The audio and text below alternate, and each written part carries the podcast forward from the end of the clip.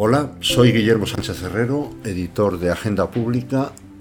Estás escuchando el nuevo podcast mensual de Green Deal, la oportunidad de Europa, el sexto de su segunda temporada, que esta casa elabora en colaboración con Red Eléctrica de España y dedicado, en esta ocasión, a la geopolítica de la transición energética.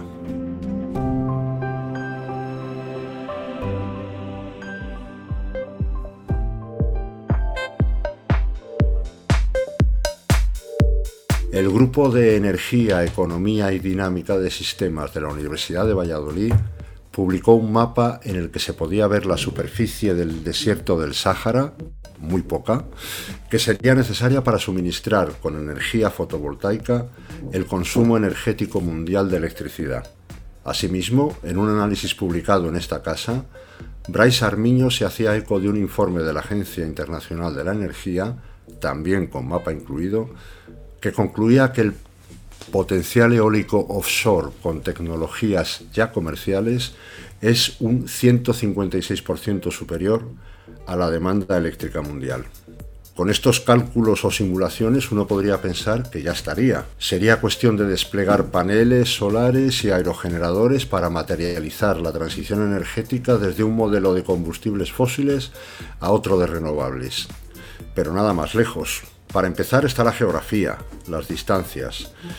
Y como en todo cambio de paradigma, hay oportunidades, pero también riesgos, amenazas, intereses, fronteras, bloques, ganadores y perdedores. En definitiva, ya que estamos hablando del planeta, geopolítica y geoeconomía. Acabar con el modelo político y económico de los hidrocarburos no será fácil y habrá que hilar muy fino. En primer lugar, habrá que acertar con el nuevo, evitando reproducir el anterior o parecido pero con renovables. Además, el despliegue masivo de las energías limpias requerirá durante unos cuantos años de los combustibles fósiles y de industrias como la minería especialmente contaminantes. Habrá que ayudar a los perdedores, incentivando desde los países ricos las transiciones energéticas en los más vulnerables, etc. En un reciente análisis del think tank Bruegel, sus autores enumeraban cuatro escenarios posibles. Un gran acuerdo verde, cooperación total, un Edén geopolítico. Un avance tecnológico, por ejemplo en el almacenamiento de energía, generador de una suerte de guerra fría entre Estados Unidos y China. En tercer lugar, un nacionalismo sucio con su, consiguiente varapalo al multilateralismo.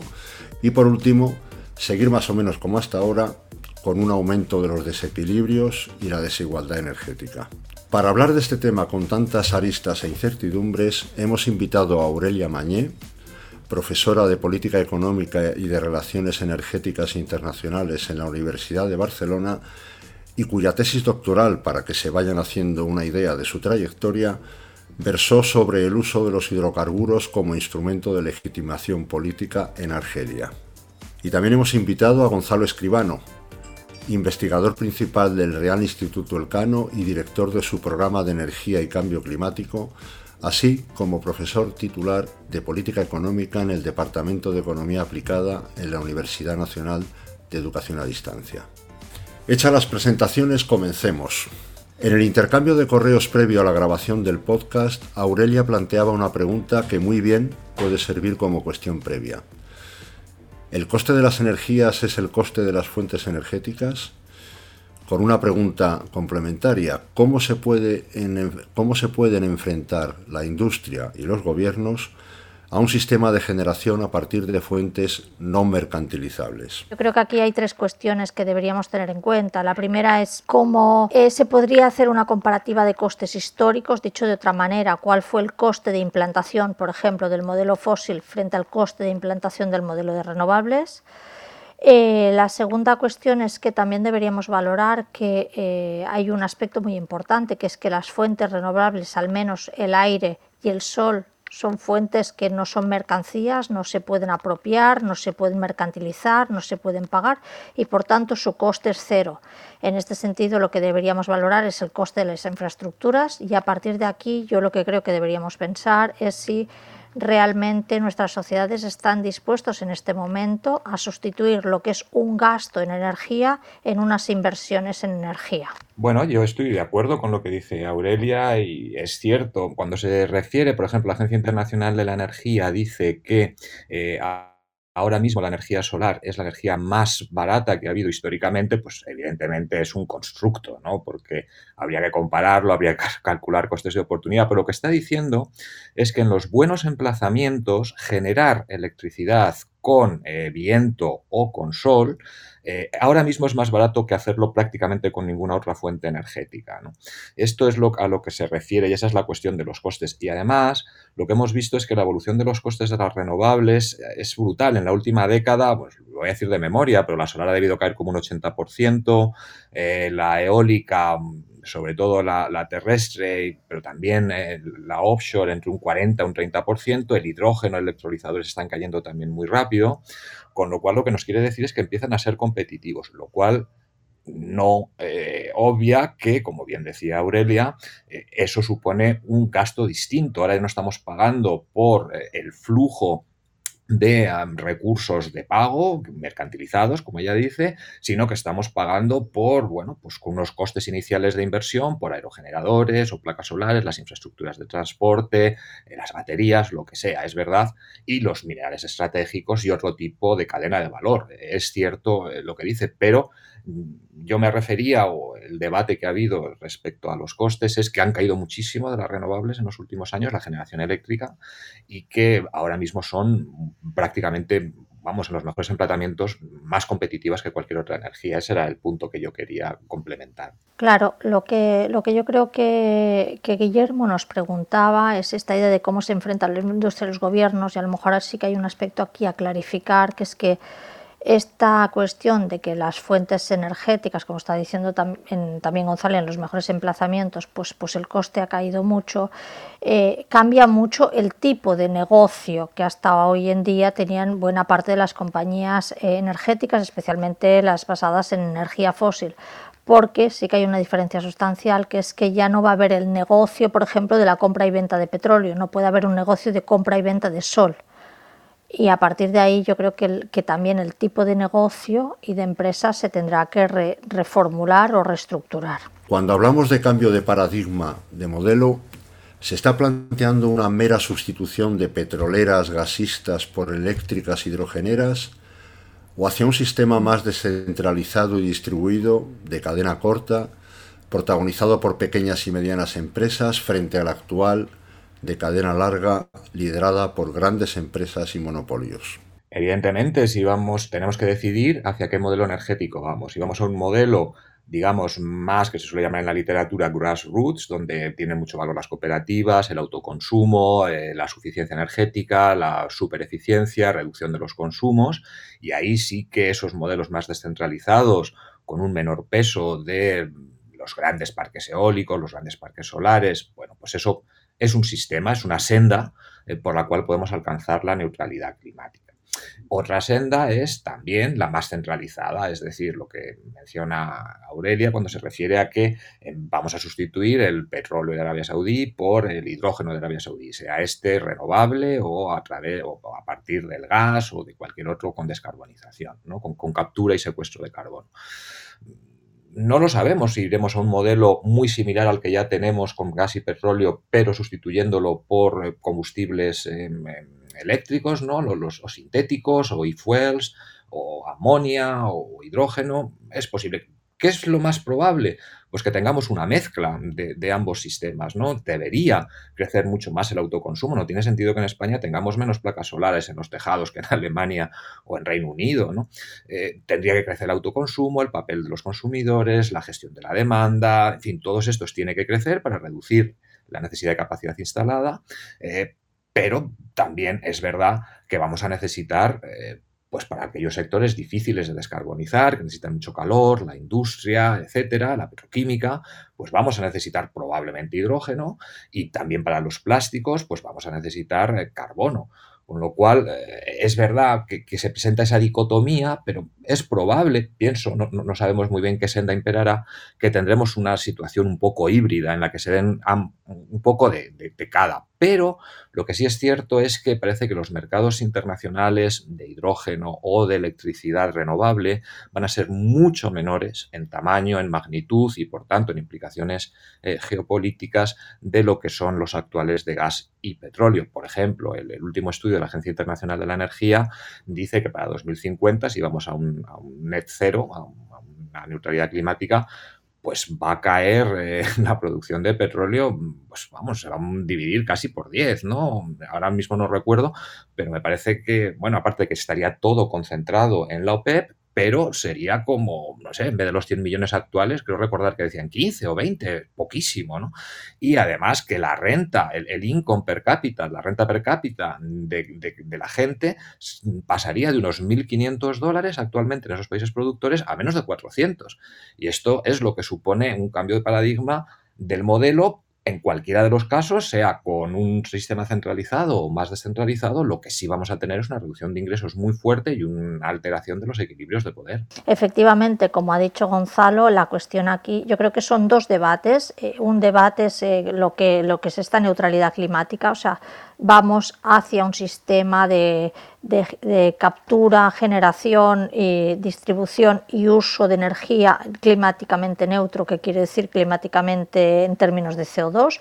Y en ese sentido yo creo que estamos avanzando hacia, ese modelo y ese modelo puede ser eso que planteaba, se planteaba la pregunta, centralizado, parecido de alguna manera a lo que hoy tenemos o ese modelo podría ser descentralizado. Entonces, el gran cambio probablemente para mí, desde mi punto de vista, sería que fuéramos a un modelo eh, renovable más que climáticamente neutro y que además fuera eh, eh, descentralizado. De todas maneras, siendo realista y tal como planteaba Gonzalo, yo creo que estamos yendo hacia un sistema híbrido que un poco es lo que en este momento parece apuntar, yo creo que González sabe más que yo de esto, pero lo que parece apuntar en Alemania. En Alemania estamos un poco frente a este modelo híbrido con mm, sectores de la población, localidades, comunidades eh, descentralizadas y hasta cierto punto autónomas energéticamente, con las grandes infraestructuras pues, nacionales que están eh, eh, suministrando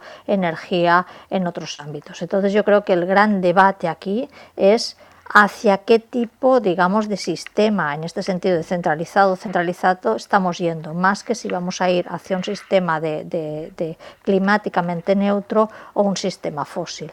Yo creo que hoy en día, así como hace a lo mejor 10, 15 años el debate si iríamos hacia ese modelo, yo creo que el climáticamente neutro me refiero, esto ya no está tanto en el debate, pero lo que sí que está en el debate es cuál va a ser ese sistema final, porque eso implica dos cuestiones, un cambio claramente en las estructuras de la industria, un cambio en las formas que tenemos de, usar finalmente esta energía y sobre todo yo creo que también implicaría un nuevo contrato social energético que implica, y aquí quiero insistir, un cambio también fiscal. Entonces ahí yo creo que, que ese debate es el que todavía no se ha abierto y es que porque es el más político probablemente de todos y por tanto el más difícil. Dicho esto, Gonzalo ha planteado otra cuestión, que era esta de las ya ganadores y perdedores en términos de, bueno, pues qué pasaría, como él ha dicho, si las previsiones estas son de que bajamos de 100 millones a 20 millones de barriles al día, ¿no? Y cómo esto puede repercutir muy negativamente en los ingresos de los llamados, eh, aunque a mí no me gusta este término, países productores. ¿no? Entonces yo creo que aquí también hay una, una, cuestión que enlaza con una pregunta que se nos hacía al, final, ¿no? de cómo pueden adaptarse Argelia y Marruecos. ¿no? Eh, pues pues a lo mejor eh, si tuviéramos una capacidad de gestión mayor, digamos, a nivel político y geopolítico, pues a lo mejor se cabría algunos países, véase Argelia, en los que efectivamente sus capacidades de hacer otra cosa son muy bajas y por lo tanto se les debería mantener una cuota, diríamos, eh, de extracción de petróleo y de gas, porque no hay que olvidar que el petróleo eh, sirve para generar energía, pero sirve para la industria química, sirve para muchísimas cosas. Por tanto, ahí también hay un margen. Y eh, otros, otros países en los que efectivamente se debería apoyar esa, esa, esa opción pues hacia producción de hidrógeno u otros tipos de, formación. Yo creo que ahí sería eh, lo que debería pasar, pero no creo que sea lo que pase. Bien, yo, yo estoy de acuerdo también con, con, esta cuestión. Quisiera, quisiera también abundar sobre el... Eh, hay un debate ahí sobre la neutralidad carbónica, ¿no? Porque para que el, el oyente nos entienda, intentando ir de los tecnicismos, ¿no? La diferencia entre un sistema basado 100% renovables con cero emisiones y uno con neutralidad climática es que en algunos tú compensas, ¿no? Tú haces una compensación o tú capturas carbono, bien por, sistemas de, de, captura de carbono y secuestro, eso plantea problemas de coste, también de almacenamiento y también de los ceoductos de seguridad, igual que en los gasoductos, etc. Es decir, que es un tema complejo. Y ahora el debate está en que aquí no se trata de ser neutrales, eh, aquí lo que hay que hacer es reducir emisiones a, a muerte, porque si no, no llegamos. ¿no? Sin embargo, este informe de la Agencia Internacional de la Energía sí, sí se basa en net zero, porque sí, claro, lógicamente es un informe más cercano a los intereses de la industria eh, de hidrocarburos, aunque es, ha sido bastante rupturista este último informe y no ha gustado nada, porque dice que ya no se debe invertir más en, en, en, hidrocarburos, ni en extracción, ni en producción, ni en exploración, ni en nada, ni en transporte, ni en gasoductos, ni en nada, que hay que pasar ya directamente a las renovables y que además tenemos que implementar sistemas de captura de carbono. Eso, eso por un lado, porque me parece que es relevante esa discusión está de fondo, pero yo creo que lo que al ciudadano le interesa es, bueno, cuál es el matiz entre, neutral y carbono o descarbonizar totalmente. Creo que es relevante en el debate y creo que está bien poner el foco en descarbonizar y menos en capturar carbono, etcétera, pero hay una parte de economía circular que, como bien ha dicho también Aurelia, ahí podría entrar, ¿no? tienes todo el tema de los combustibles sintéticos, etcétera, que hemos mencionado antes, y aparte toda la petroquímica. Ahora, con respecto a Argelia-Marruecos, ¿no? Esa dicotomía. Hombre, hasta hace poco, pues parecía que Marruecos era el gran ganador, ¿no? Eh, oye, con, eh, con eh, Alemania tenía firmado este acuerdo para exportar hidrógeno, que Alemania sabe que va a tener que importarlo, que va a tener déficit, tenía firmado este acuerdo y a día de hoy no tienen relaciones diplomáticas, han retirado el embajador y Alemania se está planteando retirar su ayuda al desarrollo a Marruecos, que son más de 1.400 millones de euros, con lo cual vaya si hay geopolítica en las renovables y a cuenta del Sáhara, ¿no? O un acuerdo tan importante, pues que ahora le pinta mal, ¿no? Y en Argelia les pasa un poco lo, contrario, ¿no? Ellos lo que, lo que no tienen es esa capacidad regulatoria, no tienen esa capacidad de, de renovables que ya sí tiene Marruecos, eh, no han atraído inversiones en, ese sector, lo tienen muy difícil, tienen unos subsidios brutales a, a, a, todos los fósiles, al gas, a la electricidad, donde es imposible que compitan, muy difícil que compitan las renovables, es imposible que atraigan inversión extranjera en ese sector y la esperanza de Argelia hoy es más, eh, pues como decía Aurelia, ¿no? mantener algo de, petroquímica y, eh, bueno, pues pasarse al hidrógeno, quizás al, azul, al gris, es decir, este que es descarbonizado o no tan descarbonizado. Eh, y entrar en esa zona de, bueno, pues de la economía circular del sector de hidrocarburos. Eh, eso es lo que hay. Los planes que tiene la Unión Europea, su último informe eh, de la Comisión sobre la vecindad sur, que dice no, que vamos a convertir el hidrógeno en un vector de desarrollo en todo el Mediterráneo y en Argelia entre ellos. Bueno, pues si no han sido capaces de traer inversiones para desarrollar su gas, que tienen muchísimo, pues no veo cómo en un sector que depende tanto de la regulación, de la inversión, de las infraestructuras, de poder importar. Es que si tienes que importar un electrolizador en Argelia y tarda seis meses en, en desaduanearlo en el puerto de Alger, pues ¿a dónde vas? ¿no? Es muy complicado e, esa parte. Entonces, ¿Qué es lo que yo creo que sería necesario por parte de la Unión Europea para no poner nombres y apellidos a las estrategias? Es tener unos criterios de importación de electricidad renovable, de hidrógeno verde o el que sea, con unos criterios muy claros de sostenibilidad ambiental, pero también social y también geopolítica. Es decir, si afecta la seguridad energética, pues oiga, cuidado, si tenemos una limitación de que lo más que podemos importar de gas de un país es un 50%, pues hagamos lo mismo para el hidrógeno, eh, etcétera, y para, y para las electricidad renovable, si tenemos stocks estratégicos de, um, de, petróleo y de gas, pues tengámoslos también de, minerales críticos para evitar esas dependencias, esas nuevas dependencias y esas nuevas vulnerabilidades. Pero el caso de la vecindad ilustra muy bien cómo no solamente los potencialmente perdedores como Argelia van a tener dificultades, sino que los potenciales ganadores, debido a cuestiones geopolíticas, pueden impedirles o pueden constituir una barrera para desarrollar esas capacidades y esos recursos que, han, que tienen y esas ventajas comparativas, tanto estáticas por clima, espacio, etcétera, como dinámicas por regulación, eh, capacidad instalada, etcétera. ¿Cómo debería ser la nueva geopolítica? Así como la geopolítica de los fósiles es muy clara en tanto en cuanto hay territorios que tienen petróleo y gas o carbón y otros que no lo tienen y por tanto está claro que si, si optamos por un modelo eh, transnacional eh, energético, pues esa va a ser la geopolítica. En el caso de las renovables, yo personalmente, no quiero decir que no esté, yo no lo veo tan claro. Es decir, estamos hablando de importaciones y exportaciones de hidrógeno, pero bueno, pues la pregunta es, eh, ¿no podríamos producir hidrógeno en las costas españolas? O en la, entonces, ahí hay una cuestión que aquí sí que yo creo que claramente, que es lo que habría un debate que yo no me siento capaz de tener, pero que a lo mejor deberíamos tener en el futuro, que es qué es lo que hace que estemos optando otra vez por modelos energéticos que impliquen importaciones y exportaciones de energía, eso es lo primero. Y lo segundo, que yo creo que también es interesante, ya, bueno, a mí me, me parece interesante e incluso atrayente, intelectualmente atrayente, es que así como la geopolítica también de los fósiles pues era muy clara porque son los que son y se va de un lugar a otro. En el caso de las renovables, en muy poco tiempo, por ejemplo, eh, como bien apuntaba Gonzalo eh, en un texto en nuestras conversaciones anteriores, hay algo que me parece muy interesante, que es que ya eh, nos hemos, estamos hablando al menos de dos, dos geopolíticas de las renovables. esto que tú, Gonzalo, le llamabas las, la geopolítica en red, es decir, exportación de electricidad solar, diríamos, a través de cables, entiendo, para que se nos entienda, ¿no? Y luego lo que es la exportación de hidrógeno, que sería más, eh, importación exportación de hidrógeno, que sería más parecido a la que hoy en día tenemos como combustibles fósiles, ¿no? Entonces, de alguna manera, otra cosa que me parece interesante es, uno, que hay una elección de esa geopolítica, es decir, poner hidrógeno en Marruecos es una elección clara, no es exportar gas de Argelia porque es donde hay gas, para que nos entendamos. Y segunda cuestión, que tenemos un abanico posible de geopolíticas de las renovables. Lo que se refiere a Aurelia, dos puntos ¿no? que ha mencionado, me parecen muy importantes los dos. Uno, ¿debe haber exportaciones e importaciones o no? Y si sí, ¿por qué? Y si no, ¿por qué no? Y lo segundo, básicamente te estás refiriendo a los aspectos de cómo debe ser la gobernanza y cómo eh, esta debe combinarse con una geografía favorable de, estos nuevos, de este régimen renovable en emergencia, que son dos puntos que me parecen vitales ¿no? para el análisis. ¿Por qué debe haber exportaciones e importaciones?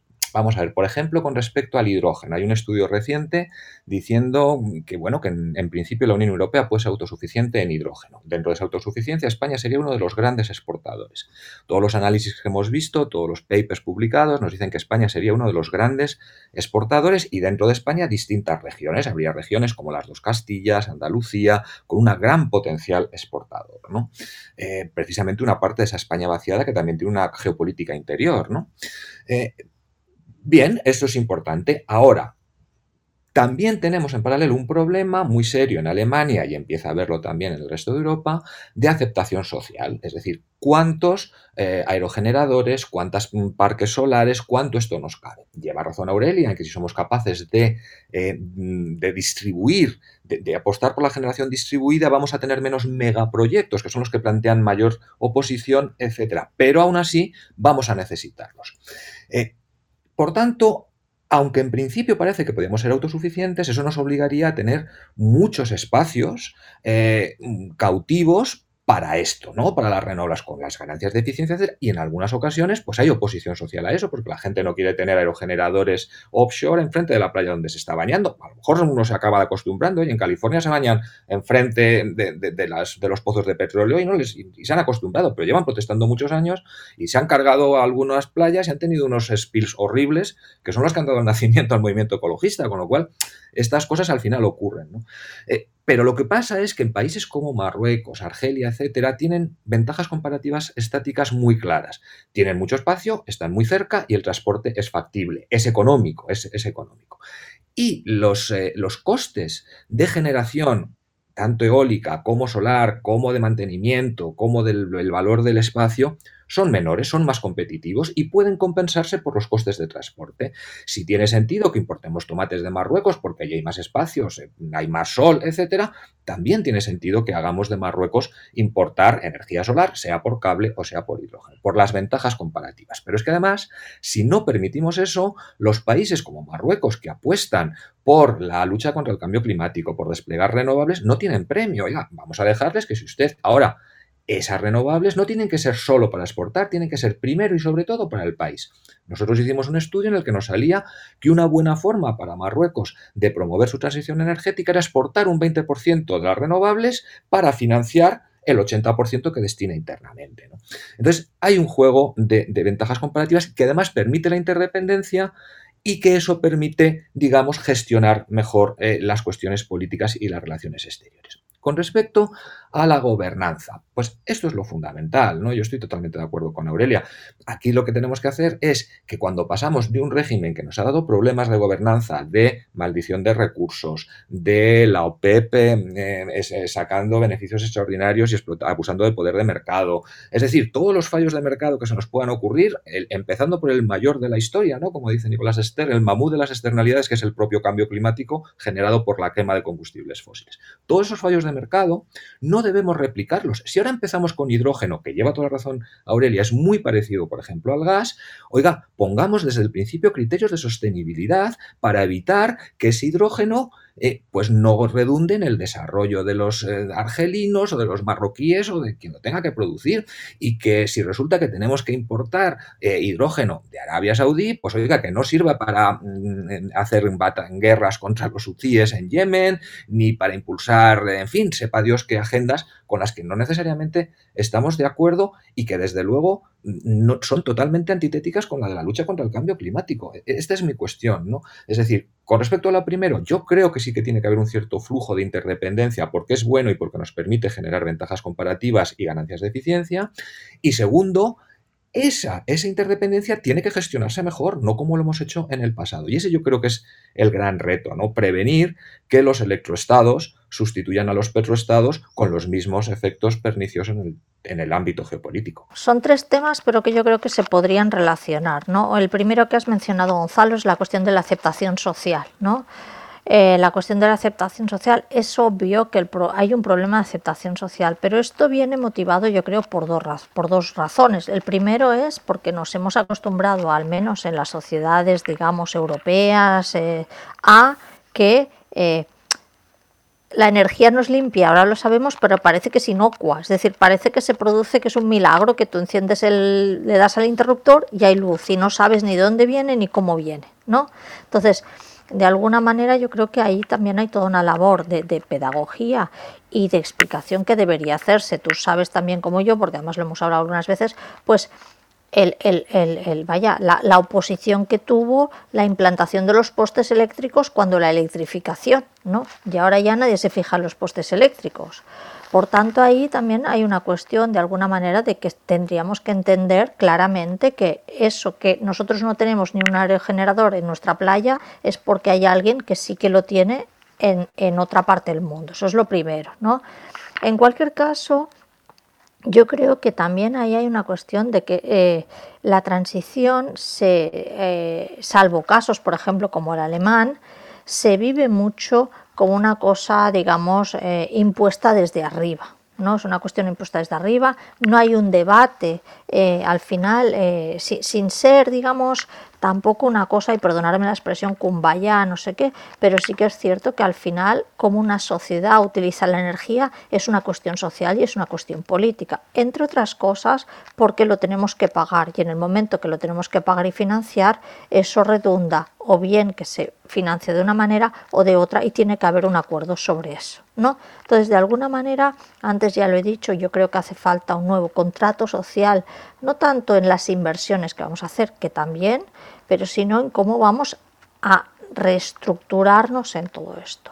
Y esto tiene que ver con algo que decía Gonzalo, luego, luego enlazo con otra cosa, que es esta idea de la interdependencia, las infraestructuras, que también tiene que ver con una de las preguntas que se nos hacía, que era sobre si Europa pues, tendría que apostar más por la interconexión, etcétera, ¿no? Pues al fin y al cabo, eh, eh, el, El crear infraestructuras energéticas es crear espacio y territorio político, ¿no? Y de alguna manera también eso debería permitir ciertas formas de integración, de comunidad o de cooperación, sea en el ámbito europeo, está claro, siempre ponemos, vaya, yo al menos siempre pongo los mismos ejemplos, pero no hay que olvidar que la Unión Europea, lo que hoy es la Unión Europea, nace con la comunidad del acero y el carbón que es una comunidad energética y de infraestructuras, más Euroatom, ¿no? Entonces ahí hay algo que tenemos que ir hacia ese sentido. En ese sentido, Gonzalo, tú hablabas también de las ventajas comparativas que tienen pues, territorios cercanos como Argelia, Marruecos, etcétera. Ahí yo creo que también tiene que haber una cierta forma de, de, diálogo político, de, interdependencia y de pertenencia. Eso que tanto hemos hablado de la, de la cooperación mediterránea, de esa zona de prosperidad y no quiero ahora, bueno, pero bueno, ahora hace 25 años vamos a resucitarlo un poco, ¿no? Esa zona de paz y prosperidad compartida. Es decir, si esto es un proyecto común o no es un proyecto común. Entonces, si simplemente vamos a instalar aquí unas infraestructuras para exportar, eso no es un proyecto común, ¿vale? Si vamos a hacer esto y como tú bien planteabas, a cambio hay una posibilidad de que todo eso eh, redunde en la electrificación, en, la, en, el tener energía fácil, accesible para todos los marroquíes o todos los argelinos, pues ahí las cuestiones cambian. Sobre todo, y ese es otro tema que también estaba en las preguntas, pero no sé si lo queremos abordar ahora o no, pero pues que al fin y al cabo el petróleo y el gas se paga y se paga mucho y el sol y otras cosas no se pagan y por tanto lo que recibirían estos países como renta nacional por el pago del, de, la electricidad solar o del hidrógeno, pues eh, tendería a ser mucho más bajo, por lo mismo que decíamos antes que el coste eh, de, estas fuentes energéticas es cero. ¿No?